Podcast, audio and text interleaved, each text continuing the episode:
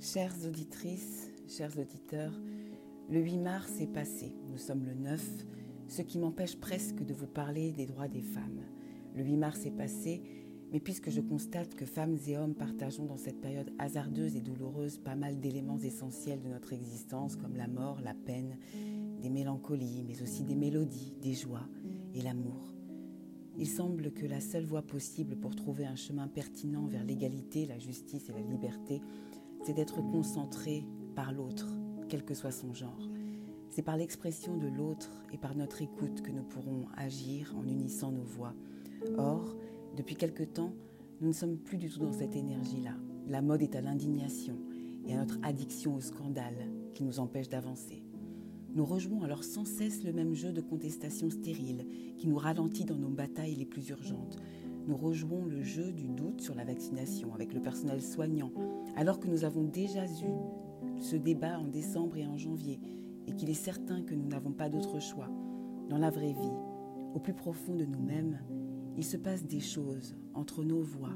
J'entends par voix pensée, gestes, actes dans notre quotidien, en faisant un pas en avant ou de côté, sur le passé, réparation, pardon, vivre, liberté, vivre en liberté, regard sur l'avenir, penser à nos petits, penser nos enfants, penser nos parents dont les âmes sont déchirées ou morcelées, avancées. Il se passe des choses, même ici, entre votre voix et la mienne, ou inversement.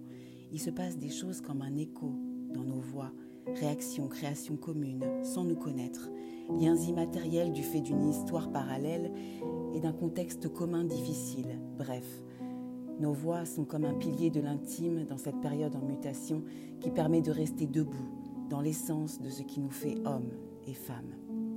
L'écho de nos voix conscientes, je l'imagine enfanté d'une puissance qui se démultiplierait par les échos de l'écho, le rendre un peu plus grand, puisque l'écho dans l'intériorité de chacun fait vibrer le lien, ce lien obsession, ouverture, obsession de l'ouverture entre nous, pour que tout rouvre et que la vie reprenne grâce à l'union de nos voix qui s'écoutent, s'entendre enfin pour que tout rouvre. Ainsi, l'écho pourrait devenir tangible, se tisser dans la narration de notre récit dont nous avons la responsabilité. Seul l'écho de nos voix construit par une pensée humaine, humaniste, une pensée vers l'autre, peut renforcer les réponses à nos objectifs multiples, complices et infinis.